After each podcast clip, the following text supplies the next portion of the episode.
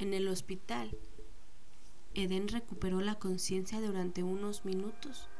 Se sentía roto por dentro, como si alguien hubiera desordenado sus huesos.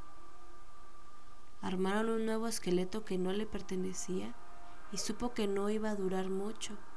Haciendo acopio de la poca energía que le quedaba, le pidió a su mujer que regresara a vivir a la ciudad.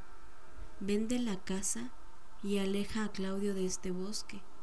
Nunca debimos venir. No hables, le pidió Antonieta. Te prometo que en cuanto te recuperes nos mudaremos. A Dense le costaba trabajo articular las palabras. Parecía que su cuerpo y su mente se hubieran desconectado.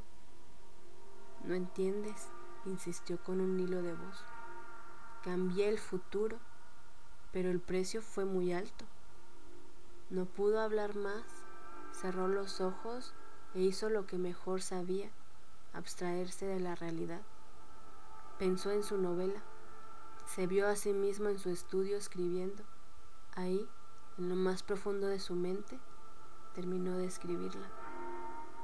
Días después, cuando Sara leyó en el periódico sobre la muerte de Eden, no pudo evitar soltar unas lágrimas.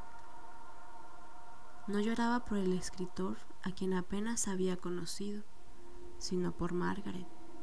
Aquella había sido su última profecía, y como todas las anteriores se cumplió según lo vaticinado, pensó en la injusticia de que su amiga sería recordada como una bruja y no por su arte el cual era digno de exponerse en galerías. Ahora, sin embargo, podía sacar ese último cuadro. Era de los que más le gustaban entre todos los que pintó Margaret. Fue al closet, lo tomó en sus manos con emoción y lo colgó arriba de la cabecera. En la pintura se veía a Eden en la cama del hospital acompañada por Antonieta.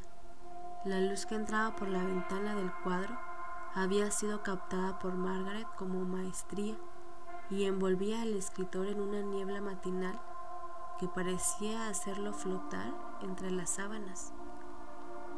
Sara suspiró y dijo en voz alta, como si fuera ya un espíritu del bosque.